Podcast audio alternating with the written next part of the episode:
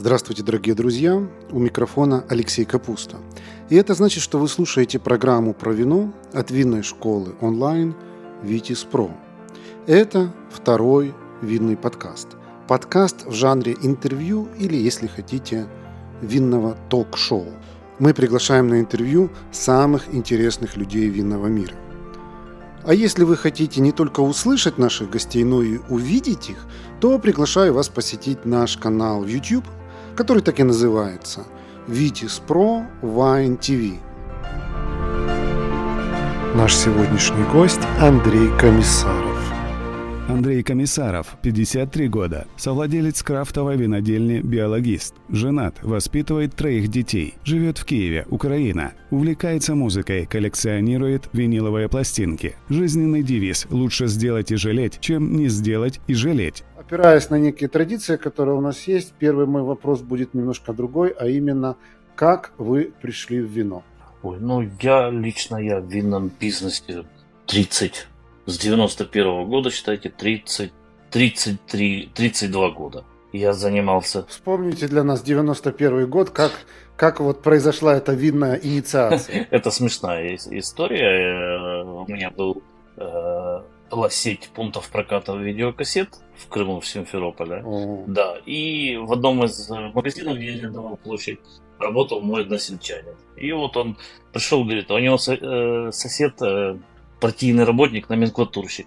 И говорит, есть возможность взять тогда же не было э, купить, да, то есть, ну, то есть нужно было иметь связи, чтобы получить любой какой-то товар. И он говорит, есть возможность э, взять э, шампанское с золотой балки попробуем, давай возьмем. Говорю, ну давай попробуем. Ну вот и это, наверное, было первое, что мы взяли э, шампанское золотой балки с Крыма и начали его продавать.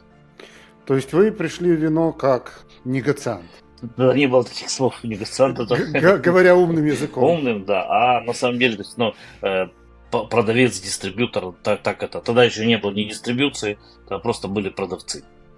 А, вот вы взяли это шампанское или игристое, ну, я так понимаю, начали как-то его продавать через розницу, да? Как вот развивалась ваша карьера дальше? Не, не через розницу, тогда практически розницы не было. Это 91 год, не было алкогольной розницы. Тогда э, не важно было, куда продать товар. Тогда важно было просто обладать им.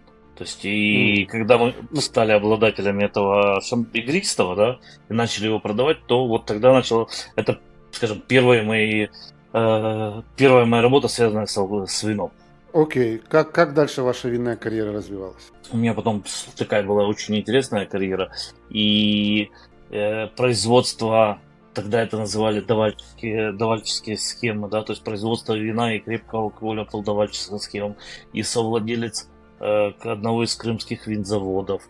И был потом в дистрибуционной компании руководил, и в им компании-импортере и на разных должностях, то есть от, грубо говоря, от коммерческого директора до генерального директора с разных сторон, скажем так, баррикад, да, может, это некорректно сказать, но с разных сторон. И со стороны дистрибьютора, и со стороны производителя. И на собственных мощностях, и на чужих мощностях. То есть большая часть, если я правильно понял ваш ответ, вашей винной карьеры и как бы развитие вашего винного бизнеса связано с Крымом было? А, нет, Крым у меня был до 90 восьмого.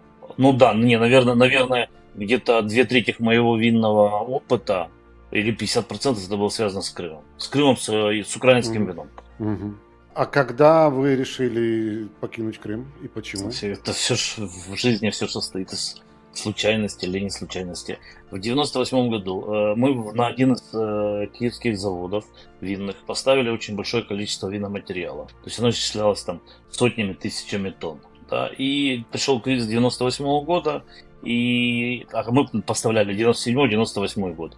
И в 98 году нам говорят, нам, как у меня несколько партнеров было, говорят, э, вино ж ваше, мы говорим, наше, говорит, ну вот хотите свои деньги получать, э, вернуть, не получать, вернуть хотите, э, пусть командируйте кого-то, кто будет ваши деньги здесь спасать и заниматься вашим вином. Вот так я попал в Киев. То есть, э, как бы вы должны были свое же вино продавать? Разлить, этикировать э, и потом продать. Скажите по секрету, что это был за бренд? Это тогда это был назывался он киевский Киевский завод, мол, э, ну, краткое содержание у него было Киевский завод Молдвино, а правильное название Киевский завод молдавских вин. А на этикетке что было? Э, в начале было написано Княжий Град. Угу. Понятно. Ну, окей. А, тогда давайте... Я, я, я так понимаю, что у вас есть много чего рассказать про рынок 90-х и 2000-х, и 2010-х и так далее. Но давайте тогда к тому, как и когда и почему и кем был образован биологист. А, биологист был образован а, мы э, Игорем Петренко вместе со мной в 2018 году. Был, э, мы до этого работали в, в одном проекте э, масс-маркета, потом поняли, что масс-маркет не очень интересный, хочется сделать что-то и для души, что-то интересное, то, чего никто не делает в Украине. Да? на тот момент. И так вот таким образом, скажем так, был создан бренд Биологист. И уже по, сначала было посажено виноградники, Э, после посадки виноградников прошел период времени, сделана винодельня небольшая. Потом был уже, скажем, параллельно с этим был придуман и создан бренд Биологист. Это Киевская область, правильно? Да, у нас находится винодельня Киевская область, село Лесноки, а виноградники у нас в Одесской области находятся и под Киевом, в Лесноках и в Безрадищах.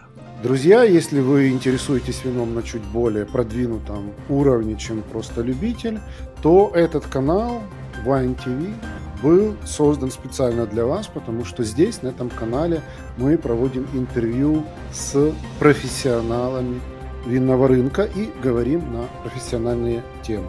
Поэтому подпишитесь на канал. Вполне возможно, что именно эта подписка будет лучшей инвестицией в вашу видную карьеру. Виноград под Киевом, как себе? А, скажем так, мы, э, так как мы молодая винодельня, то есть мы экспериментируем, мы учимся. А, в общем, скажем так, он имеет право там быть. И есть вина, которые получаются интересные с э, киевских виноградников. Просто там виноградники у нас, скажем, там на посадки начиная с 2014 года, там совсем небольшие экспериментальные, а уже там какие-то там больше, э, более-менее мы посадили в 2017 году. 17-18, по 17 Правильно я понимаю, что вот название самой винодельни биологист, оно как бы намекает на то, что вы сторонники неких таких биодинамических явлений в винодельне? Ну, у нас вино... на винодельне есть несколько линеек, то есть одна линейка это натуральные вина, да, и есть э, вот э, запустили ее недавно, скажем, не запустили, а уже разлили в бутылки буквально там 2-3 месяца назад, это первую партию украинских биодинамических вин. А когда вы начинали, и вот до последнего времени вы делали именно по, условно говоря, Zero Intervention да, или там Low Да, low, ну, есть вина, которые сделаны по Zero Intervention, есть вина, которые сделаны по методу Low Intervention. То есть они у нас тоже внутри натуральных вин, они у нас тоже различаются. У нас есть некоторые вина, mm-hmm. которые Low International, а есть некоторые Zero International.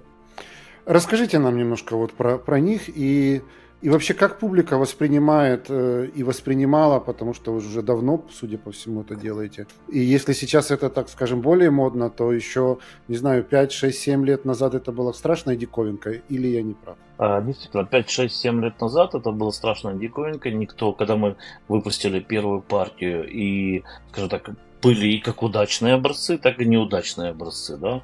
И когда дегустировали, то кому-то нравилось, кому-то не нравилось, народ не понимал, зачем вы это делаете. Но так как у меня Игорь партнер, э, Петренко, партнер мой, он э, скажем так, новатор в этих вопросах, да, то говорит, мы пробуем, мы учимся, мы экспериментируем. Э, что у нас будет получаться, на том мы и будем останавливаться. Сколько, с, как, с каких партий по величине вы начинали и сколько вы сейчас делаете? Первый год мы сделали, по-моему, около 3000 бутылок. Всего лишь, что весь годовой объем. Сейчас у нас приблизительно объем в районе 25 тысяч в год. Угу.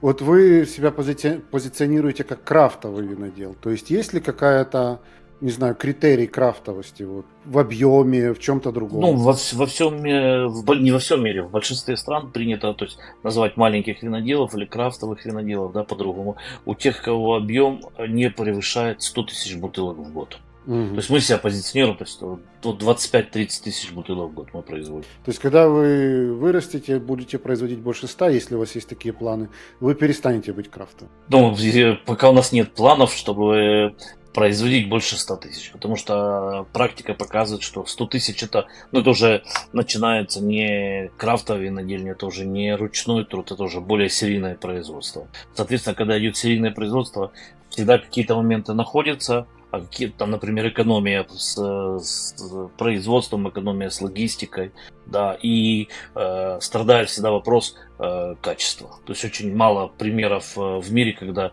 с увеличением объемов удается удерживать качество. Вот я тут э, познакомился примерно год назад э, с одной винодельней, которая в Рехе находится. Они делают 22 миллиона бутылок. И ну, вот все, что я пробую, качество одинаковое, и при этом довольно приличное. Когда я у них был на, на, на заводе, там у них несколько виноделен, там э, короче, целый такой большой интересный конгломерат. Ну, конечно, он производит впечатление такого, знаете, супер какого-то футуристического предприятия, там, с роботами, манипуляторами и прочее, прочее. Это, это вот дру- другой, другой конец спектра. Ну, есть э, примеры, не могу сейчас вспомнить, немецкий завод, э, самый большой, э, считается одним из самых крупнейших в мире, который там производит там, под 300 миллионов бутылок в год синяя бутылка в том числе. Но... Вспом, вспомню, скажу, да. Это, это, фра, ну, Фрау Миллер это бренд их, не да. А завод Петер Мертес.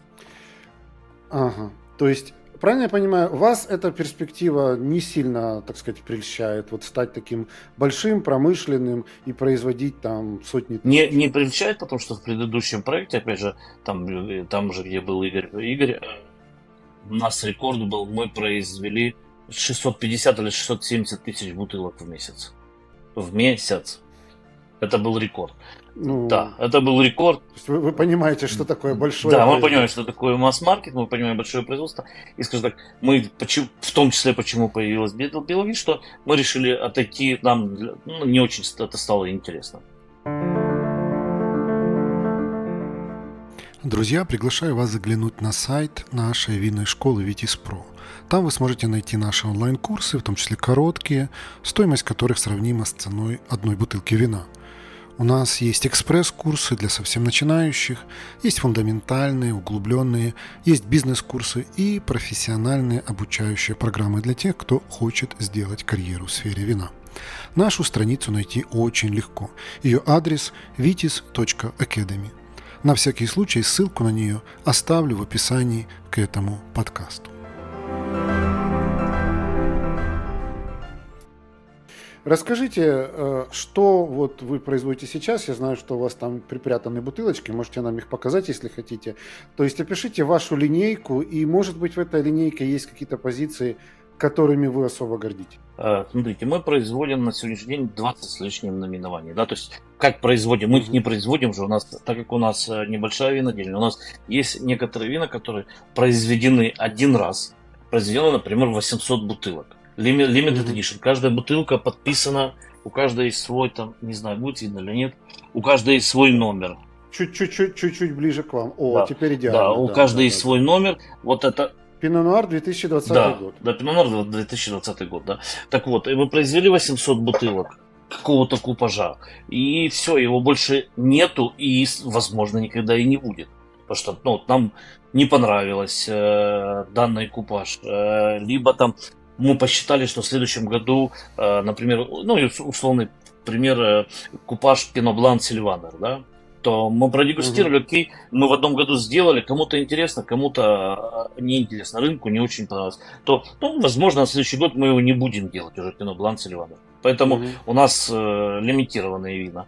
Э, производим около 20 с лишних наименований на сегодняшний день, то, что у нас там есть. Это как стандартная линейка, там, например, Мерло Каберне, Каберне Савиньон, Шардоне, аллигаты, так и нестандартные э, ви, виды, да, например, э, Траминер Оранж или Траминер, э, Траминер э, Оранж Контакт Скин. Да, то есть вот они просто, кстати, нет, это Orange, это Orange Blend.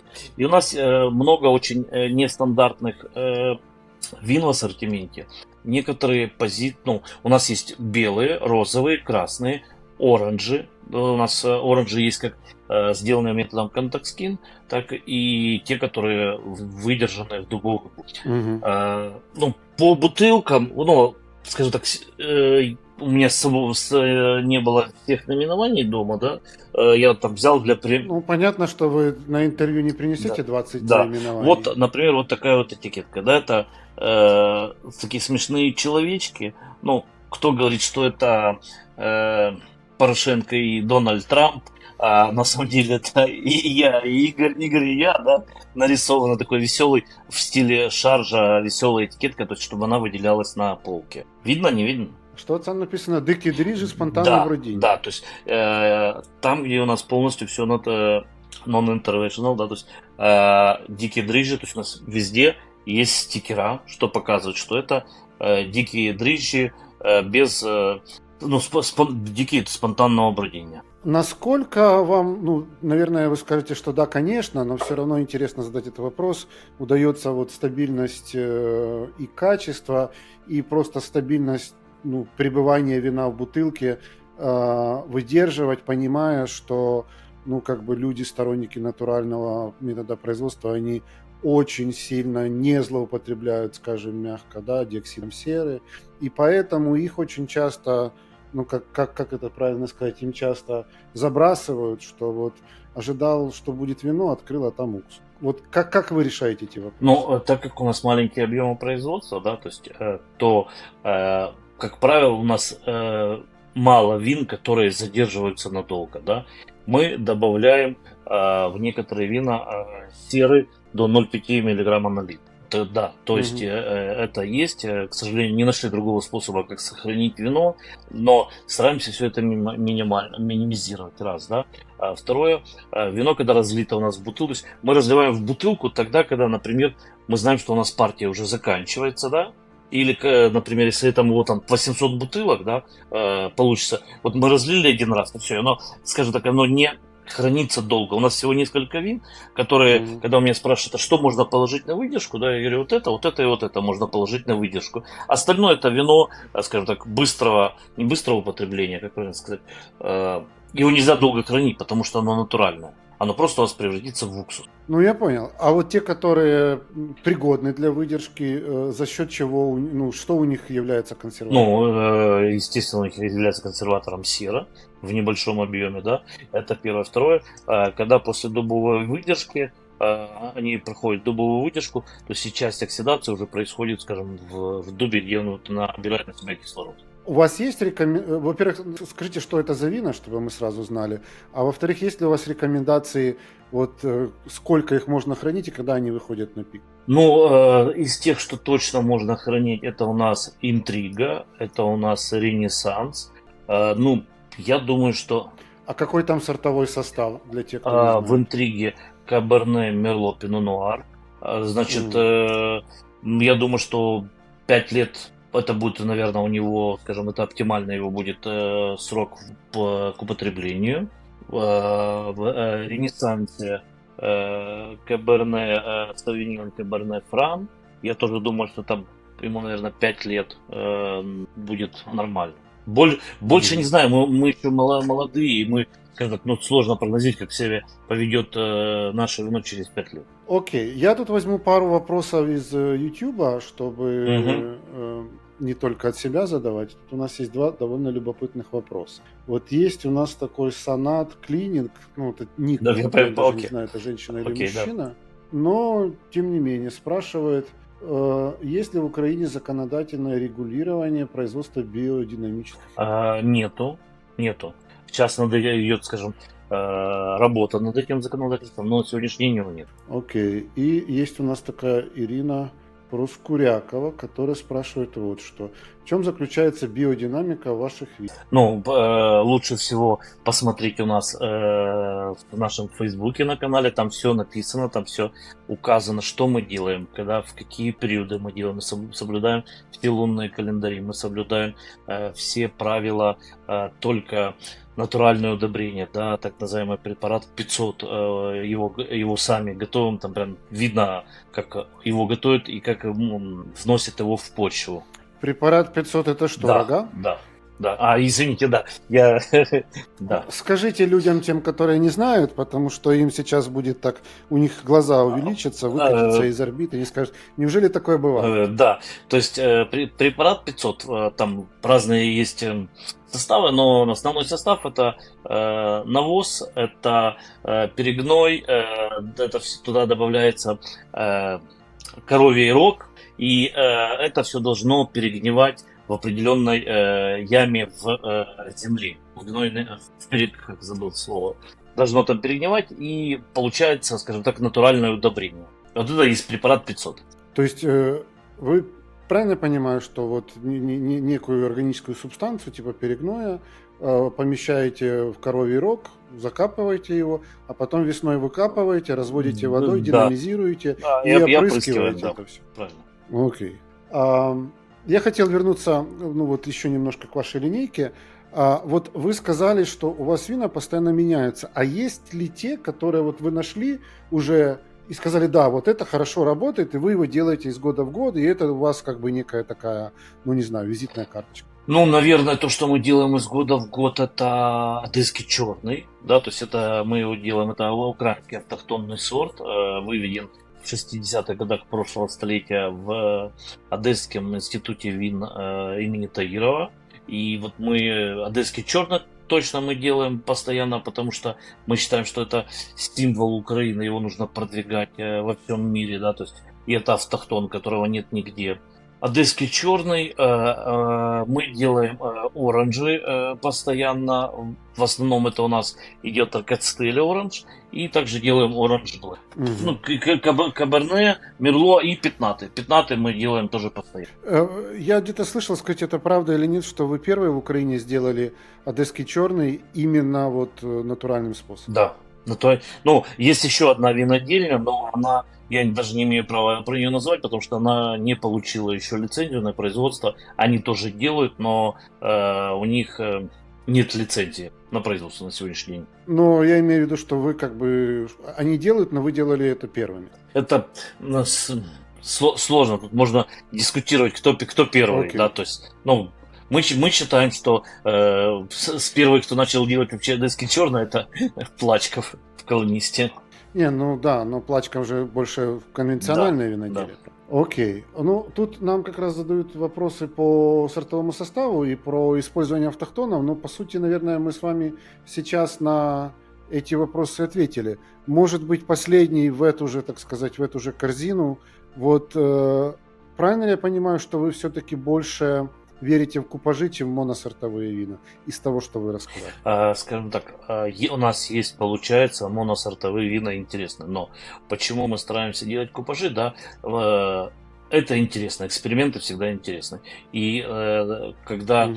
Человек пробует, да, то есть вот при, ну, я много там в Европе по дегустации, да, и когда ты проводишь дегустацию, Мерло ставишь им на стол, да, или Пино Нуар, то человек дегустирует, и он уже начинает сравнивать с чем-то, да, ну, например, там, ну, сложно там э, по Мерло конкурировать с нам, э, с лидерами, не с лидерами, э, скажем так, с, ну, с французами, да, которые Мерло изготавливают несколько сотен лет. Да, ну нам сложно с ними конкурировать. А когда получается какой-то интересный купаж, человек дегустирует и говорит, окей, да, это интересно, а я такого еще не пробовал. Ну, у вас необычный купаж. Мерло, Каберне и туда еще добавить Пино Нуар, это я так не очень много слышал таких подходов. Мы, мы экспериментируем, у нас много нестандартных. Вот, например, э, Orange, э, Orange Blend, э, Шардоне, Алигате, Аркацетеля. Mm. То есть у нас много таких нестандартных э, купажей, вот как раз чтобы было кому-то интересно дегустировать. Э, могу, кстати, okay. рассказать очень интересную этикет, э, историю этой этикетки. Ну, просто, конечно, что, конечно. если я так понимаю, что мы от бутылок сейчас перейдем к какой-то другой теме, да? Ну, мы сейчас, да, мы сейчас еще немножко про последние годы и как вы себя чувствовали в эти годы поговорим. Но если да. вы хотите рассказать... Ну, очень интересная история у этой этикетки. 2021 год, э, ноябрь, декабрь. И молодые вина, уже что-то начало вырисовываться, получаться, и мы решили провести, э, у нас есть еще э, винный ресторан в Киеве, и мы решили провести э, дегустацию для украинских сомелье. И вот угу. много бутылок с разных емкостей, разные методы приготовления, ну, чтобы продегустировать. А как их все обозначить, как их все написать, да? И тут, скажем так, наш, наш помощник по, по винодельнику, а он э, из, по совместительству строитель у нас, э, где нужно все построить, он готов это все возглавить. Он говорит, так возьмите, э, приклейте синий скотч строительный и напишите э, белым маркером. Мы, мы, мы, мы написали, принесли, поставили тогда сомелье на стол. Сомелье, когда увидели, говорит, так это классная идея, говорит, смотрите, у вас классная этикетка получается. И начали э, делать вот где-то с декабря 21 с января 22 начали делать с синей этикеткой. Тут, к несчастью, началась в феврале война, э, и, скажем, кто-то из э, знакомых говорит, так вы возьмите, э, снизу приклейте желтый строительный скотч. Вот это все, это вот этикетка, это не этикетка, это и то, и нижняя и верхняя часть, это строительный скотч. И, кажд, и каждая вот. бутылка подписана руками человека. То есть это не печать, это не типографская. Если вот здесь типографская печать, то здесь это все полностью handmade, полностью все ручная работа. Этикетка ручная работа. Да, но она подписана, подписана маркером. А, то есть это, она... Да, то есть получается, что в двух одинаковых не, не, не может быть, быть правильно, потому что каждый, каждый раз человек по пишет да. по-разному. А вот скажите мне, пожалуйста, Андрей, вот то, что у вас бутылки ra- разной формы, это что-то означает? Э, скажем так, мы искали когда для себя форму бутылки, э, ну, мы ж маленькие, да, то есть нам, мы не можем под себя заказать форму на стеклозаводе и произвести там какой-то большой объем, да, там ну, чтобы была цена конкурентная, нужно произвести 300 тысяч бутылок, да, единоразово. Это нам на, на 10, 10 лет, зачем нам столько? И мы начали искать, и мы нашли вот такую вот э, форму бутылки, и э, начали делать вот такую форму бутылки. А, скажем, тут, тут в основном у нас идет э, в такой форме бутылки, в основном идут выдержанные вина, да, те, которые были в дубовой бочке. А вот в этой идет, в такой форме бутылки, скажем так, идут молодые, не выдержанные в дубовой. Ну, вот, этот, вот, это, вот эта бутылка уже у производителя закончилась, да, и поэтому мы ну, сегодня там может вино вам попадаться немножко в другую бутылку. Ну, она же уже как-то с вами ассоциируется. Ну вот, вот это, у вас это, это скажем бутылка. так, есть преимущество у нас, а вот недостаток из-за того, что мы маленькие, то это сложности с заказом бутылки. Такое есть. Друзья, наши подкасты «Винная история» и второй винный подкаст медленно, но верно становятся лидерами в своей нише по количеству прослушиваний – нас слушают настоящие любители вина, а значит, у нас можно купить рекламу. Запросите наш медиакит по ссылке в описании к этому подкасту, и вы удивитесь, насколько доступной и результативной может быть реклама в подкастах.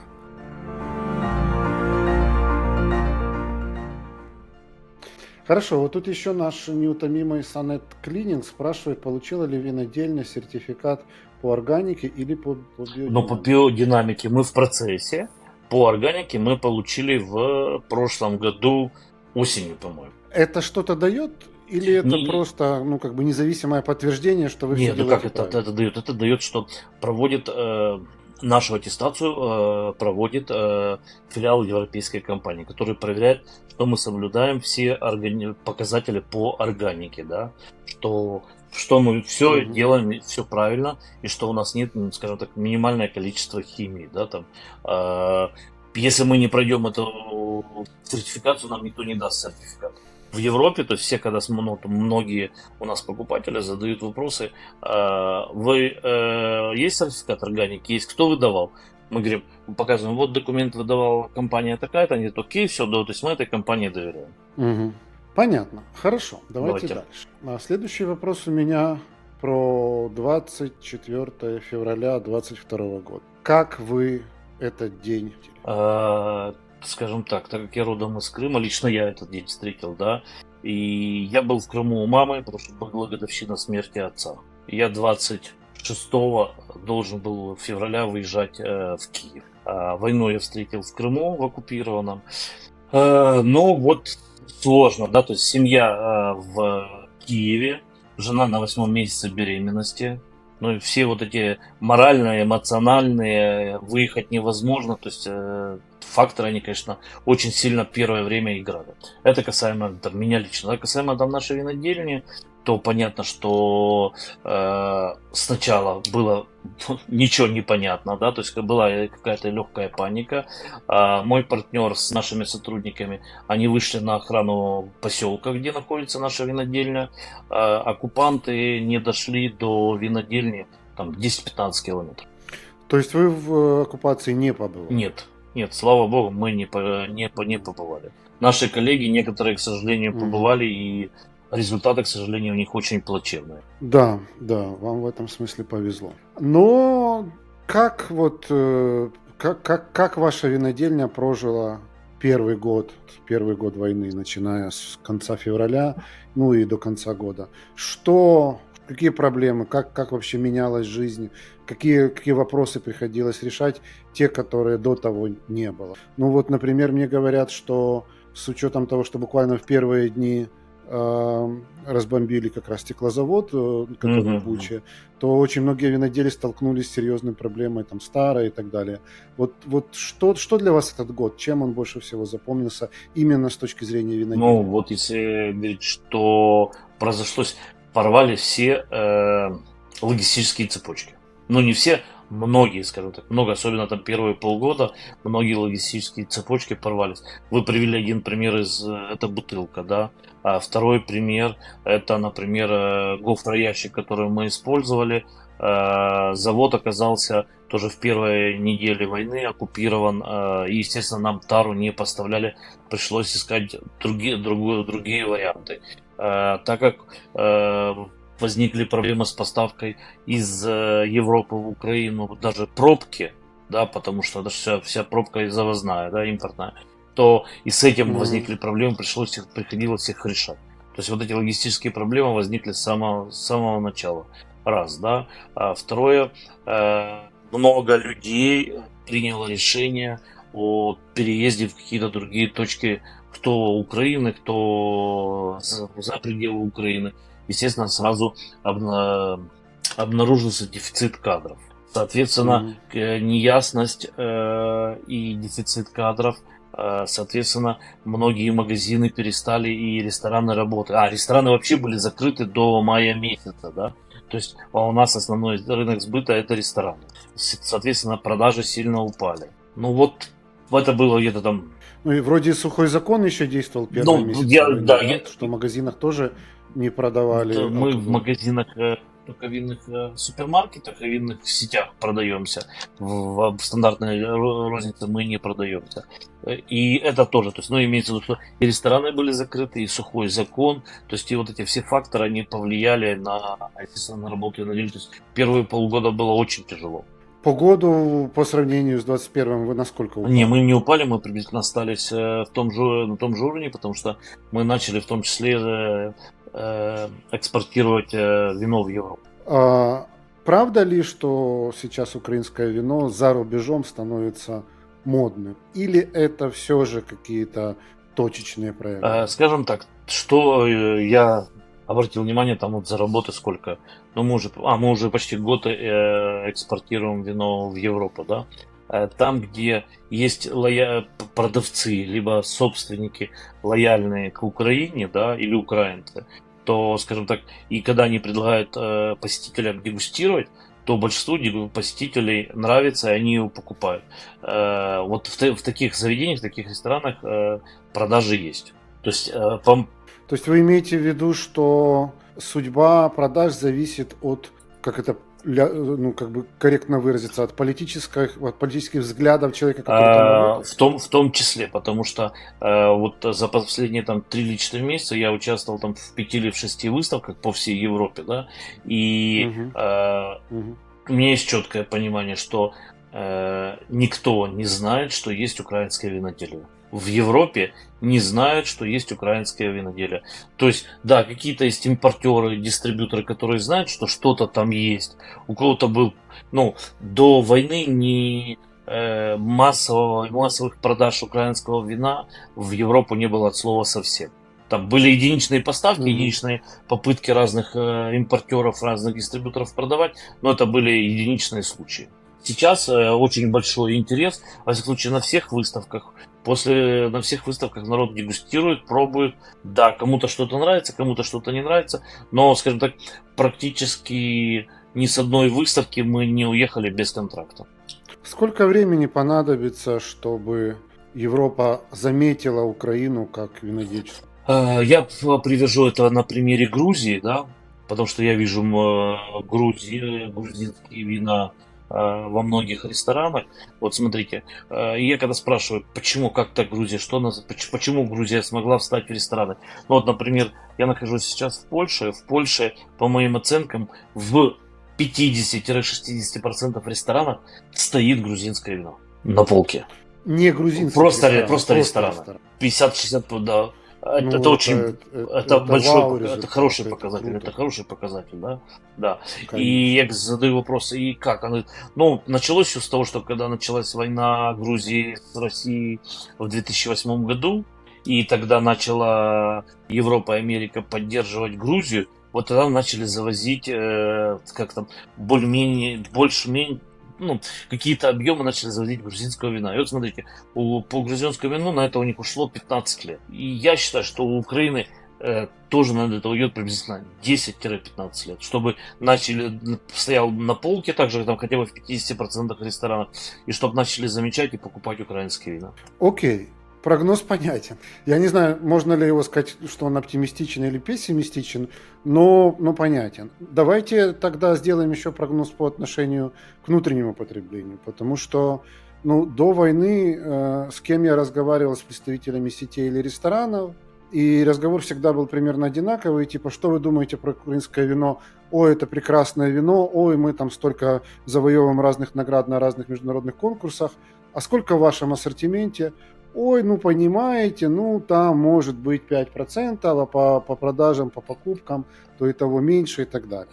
Насколько эта ситуация за ну вот последние полтора года поменялась, потому что многие говорят, что ну, по тем или иным причинам, по причинам патриотизма, по, по другим причинам, причинам того, что иностранное стало дороже, что, мол, больше, серьезно больше покупают украинского. Это правда или нет по вашим э, продажам? Это правда. То есть стали покупать значительно больше украинских вин. Э, причины, да, вы правильно назвали, это патриотизм, раз. Второе, это импортное вино сильно выросло в цене, два. Третье, а, из-за всех военных действий импортное вино стало тяжелее привезти, то есть его доступность уменьшилась. Соответственно, а по место на полке, скажем, кто-то должен занять. И это место на полке в Украине занимает украинское вино. И вот здесь как бы тоже давайте чуть-чуть по прогнозам. Вот я в Испании, да, нахожусь, э, и я достаточно долго здесь прожил. А последние вот эти полтора года безвыездно, а то так на, на, на несколько стран. И для меня всегда было удивительно, ну, в хорошем смысле, наверное, что испанцы, они такие очень консервативные по отношению к вину. То есть, первое, найти иностранную бутылку в магазине практически невозможно. Но если есть где-то там в большом магазине пару каких-то стоит, там, например, Чили, Франция, его все равно никто не покупает. То есть, такое впечатление, что они просто стоят, ну, ради галочки. Любой испанец пьет испанское вино. То есть, ну, я думаю, я даже не видел ни одного испанца, который бы при мне пил бы не испанское вино. Ну, то есть потребление, ну, наверное, не 100%, но 95% это чисто свое вино. Возможно ли такая ситуация в Украине, когда ну, вот какие-то очень значительные цифры потребления будут все-таки на свое вино? Или мы все-таки будем всегда такими вот космополитичными, где будет место и своему, там, и итальянскому, и французскому, и испанскому, любому? Ну, мои, мои прогнозы так, такие, что думаю, что в течение пяти лет э, внутреннее потребление э, в Украине вина, то я думаю, что украинское вино, вино в этом будет занимать 80% в течение пяти лет. В течение пяти О, лет. Так, такого оптимистичного прогноза я не, не слышал. На чем он а, Он основывается о том, что так как сейчас э, на волне патриотизма э, начинают пробовать дегустировать украинские вина и понимают, что есть достойные вина, которые не э, хуже, а может быть иногда и лучше э, импортных в этой же ценовой категории, то, но если народ попробует, то он и останется на, э, на украинских винах. Можно ли сказать, что виноделы этой ситуацией воспользуются с точки зрения ну, например, повышение качества, повышение какого-то разнообразия, каких-то таких вот интересных находок, как, например, то, Но, что вы делаете. Конечно, 100%, не то, что воспользуются в будущем, да, а уже воспользовались, можно говорить, в настоящем времени, да. В, например, э, говорю, что сейчас мы с Ассоциацией крафтовых вин, виноделов э, Украины. Ездим по многим выставкам вместе, да, там 7 компаний, 10, 12 виноделин вместе выставляемся на одном стенде, да. И, естественно, мы же дегустируем друг друга, общаемся, дружим, да. И э, я вижу, что у всех появляются очень интересные и очень шикарные э, вина появляются очень шикарные. То есть, и это не только мое мнение, да, это мнение, э, например, на прошлой неделе в в Шотландии был дегустационный конкурс, да, и э, или председатель, или гость, гость, или, ну, то есть был Оз Кларк, да, и вот он дегустировал украинские вина, угу. и он там, э, он наше вино одно, одно э, виллы тин, нет, не виллы тинты, одно фрумушки новые, э, и еще что-то третье вино. Он э, продегустировал все вина, он отметил, сказал, что вот это очень и очень хорошо. То есть, если еще там до пять лет назад, как кто из иностранцев, экспертов не дегустировал наше вино, ну так смотрели, да, то есть не хотели говорить плохо, то сейчас говорят, что да, есть хорошее вино. И это не политкорректность по отношению к стране, которая воюет, а это, вы думаете, ну, такое честное вот Для меня, вот смотрите, в марте месяце мы были, как мы единственная в Украине винодельня натуральных вин, да, с документами, да, с, с имеющим право экспортировать вино, то мы единственные из Украины первый раз были на фестивале Раб Вайн в Париже. Да, у Элиз... mm-hmm. Элизабет Лажерон. И для меня было показателем, mm-hmm. что он приходили, дегустировали и французы, и итальянцы, и грузины. То есть много-много людей приходило дегустировать. Но для меня был показатель, когда в конце, ну когда же последний день, все заканчивается, у всех остаются остатки, и приходят э, ко мне два а, по отдельности, не, не вместе, по отдельности, два французских винодела, и говорят, давай меняться. Вот мы твои дегустировали, вот тебе бутылка наша, а мы хотим бутылку твоего вот такого. То есть для меня это показатель, когда это, ну, я ж не просил их приходить за бутылками, да, я не ходил никуда, бутылки не менял. Они сами пришли. Для меня это показатель. Значит, значит, ну, это говорит о качестве вина.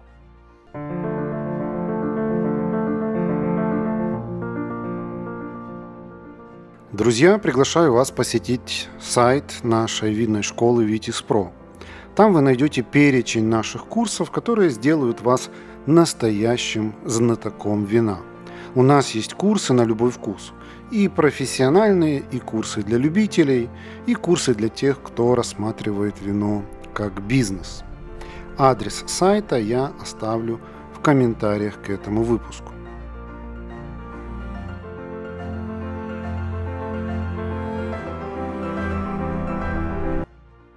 Ну, то есть зафиксируем себе такое, что 5 лет, если я вас правильно услышал, 5 лет для Украины и 10-15 для завоевания Европы. Ну, не, не завоевание, а то, чтобы э, продаваться в Европе.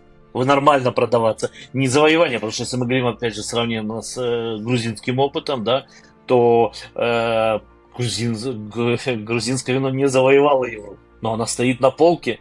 Ну, чтобы выйти, выйти да, на уровень да. не хуже. Ну, 10-15 лет. Но вот вы сейчас улыбнулись, и правильно я понимаю вашу улыбку, что за нашим с вами, как это правильно по-русски сказать, на нашем с вами веку э, все-таки Украина в европейском восприятии винном будет оставаться экзот. То есть вот есть там большая Европа, условно говоря, Франция, Италия, э, Испания, там, Португалия, Германия, Австрия, и есть экзотика. И вот мы там ближайшие, там, не знаю, лет 50 Ну, я бы думаю, что э, наверное, мы будем э, ближе к ну, опять же, вы судите, судите сами по европейскому рынку, например, э, например, славянские вина, да?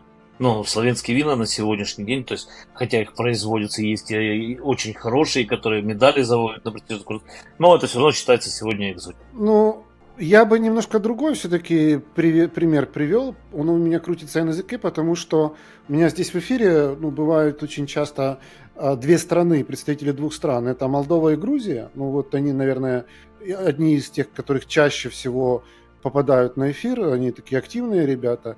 И вот когда я им задаю вопрос про украинское вино, иногда это бывает за эфиром, не обязательно в прямом эфире, а в каких-то частных беседах, но они так вежливо улыбаются и говорят, типа, вот вы пока, пока еще не готовы нас догнать. Это говорят либо грузины, либо молдаване.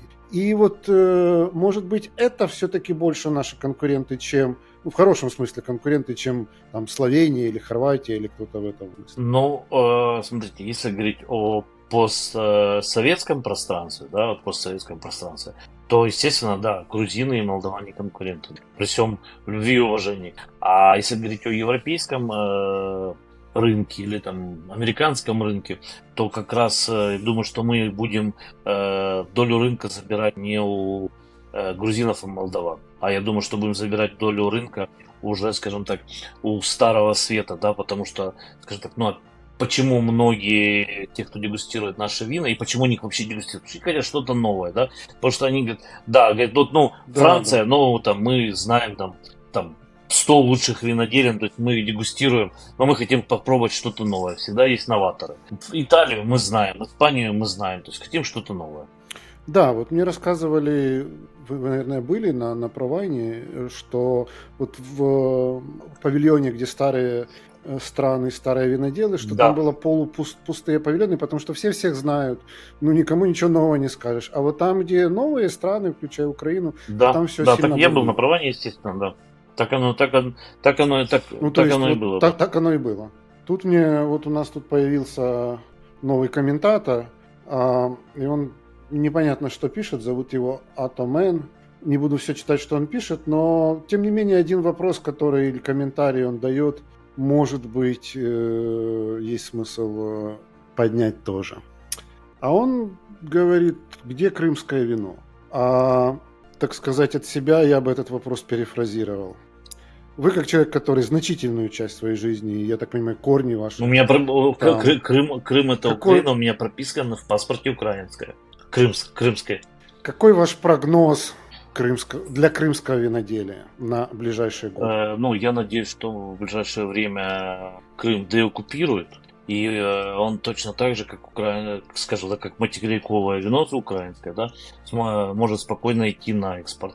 До момента деоккупации оно как продавалось на территории России и Беларуси, так и будет продаваться на территории России и Беларуси. Окей, ну я, я не хочу сейчас тяжелых политических моментов затрагивать, хотя вот по отношению к крымскому виноделию, наверное, таких вопросов много возникнет. Ну, например, а что будут делать те виноделы, которые появились там после 2014 года, ну и так далее. Но, наверное, это не сегодняшняя тема. Это большая дискуссия. Беседы. Придет, придет, придет, придет, да, придет да, время, наверное, мы узнаем и увидим, что они будут делать. Ну и как украинские виноделы примут в свои ассоциации тех виноделов, и как они с ними будут находить общий язык и так далее. Но, опять же, давайте о другом. Давайте о том, как вы видите будущее вашей винодельни и украинского вина. Ну, про украинское вино мы, наверное, уже немножко сказали, и ваши прогнозы здесь меня очень радуют своим оптимизмом. Но вот, э, может быть, тогда будущее, ближайшие, там, не знаю, может быть, 5-10 лет вашей винодельни и ваше личное профессиональное будущее, как вы его видите. И есть ли у вас какие-то такие, знаете, вот у вас личные винодельни, какие-то такие очень амбициозные такие цели-мечты? А, ну, смотрите, то есть по поводу винодельни, мы э, планируем немножко расшириться, да, то есть планируем, мы бы это начали делать до войны, но война нам помешала, то есть сделать, э, у нас сегодня есть хранение в полуподвале, и хранение есть в, в термически подготовленном с, с контролируемой температурой помещении. Мы планировали сделать э, подвал, который уже так, полноценно нормальный подвал, да, по, сделать это у нас в планах. Мы хотим, скажем так, ну пока в планах у нас вырасти там до 50 тысяч бутылок в год, больше пока мы не планируем, не хотим. Под это, естественно, нам нужно увеличение емкостного парка, увеличение размеров э, винодельни и э, плюс э, новых виноградников. То есть сейчас мы высаживаем новые виноградники. Вот в этом году, во время войны, в 2023 году, в мае месяце мы высаживали очередные, очередные саженцы винограда. Нет, в Киеве. В, в Одесской области или, Киевской области? или Киевской области? Киевской области. Просто мы хотим экспериментировать э, в Киевской области, чтобы это было рядом, скажем так, под э, нашим контролем и поближе и, и интересно, потому что мы хотим еще развить э, винный туризм, да, то есть в, э, так получится, что виноделие у нас расположено всего 5 километров от границы с Киевом, да, то к нам ехать очень Киева, Киев там 4-5 миллионов населения, ехать очень близко, и это один из, одно из мест э, приятного времяпровождения. А есть у вас вот что-нибудь типа там получить 100 баллов у Паркера или что-то? А, я думаю, что мы еще молоды, чтобы получить у Паркера 100 баллов. Нам просто... Вы слишком молоды, а Паркер Но... слишком стар.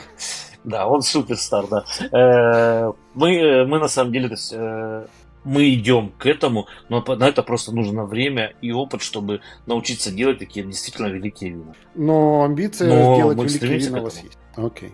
Спасибо большое, Андрей. Я думаю, что у нас очень интересная беседа получилась. И судя по тому, что пишет э, YouTube, мы тут зацепили некоторые больные темы.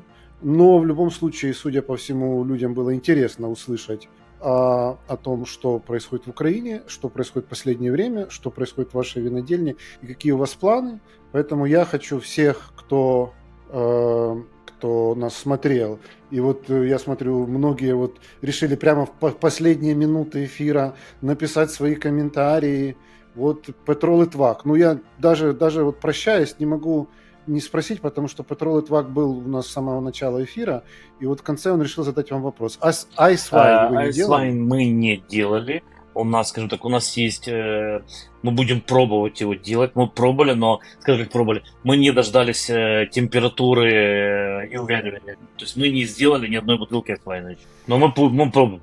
Ну, если вы делаете ставку на Киевскую область, то у вас возможны разные сюрпризы, потому что да, все-таки да, это поэтому пока, пока не сделали ни одной бутылки. Но будем пробовать. Окей, отлично. Вот, э, спасибо и Петру Литваку, и всем остальным, которые были у нас в эфире, которые задавали вопросы, либо которые просто слушали.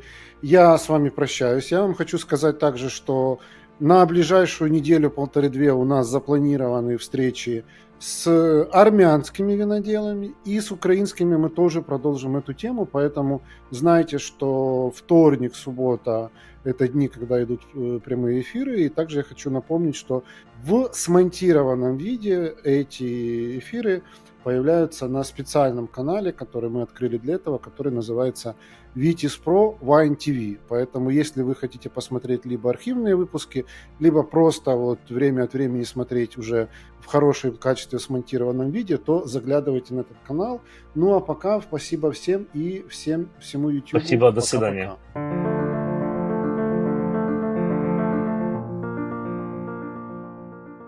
Друзья, вы слушали второй винный подкаст от винной школы онлайн Vitis Pro. Если вам нравится то, что мы делаем, в частности, эти интервью с профессионалами винного рынка, я прошу вас оценить этот подкаст на той подкаст-платформе, которую вы предпочитаете.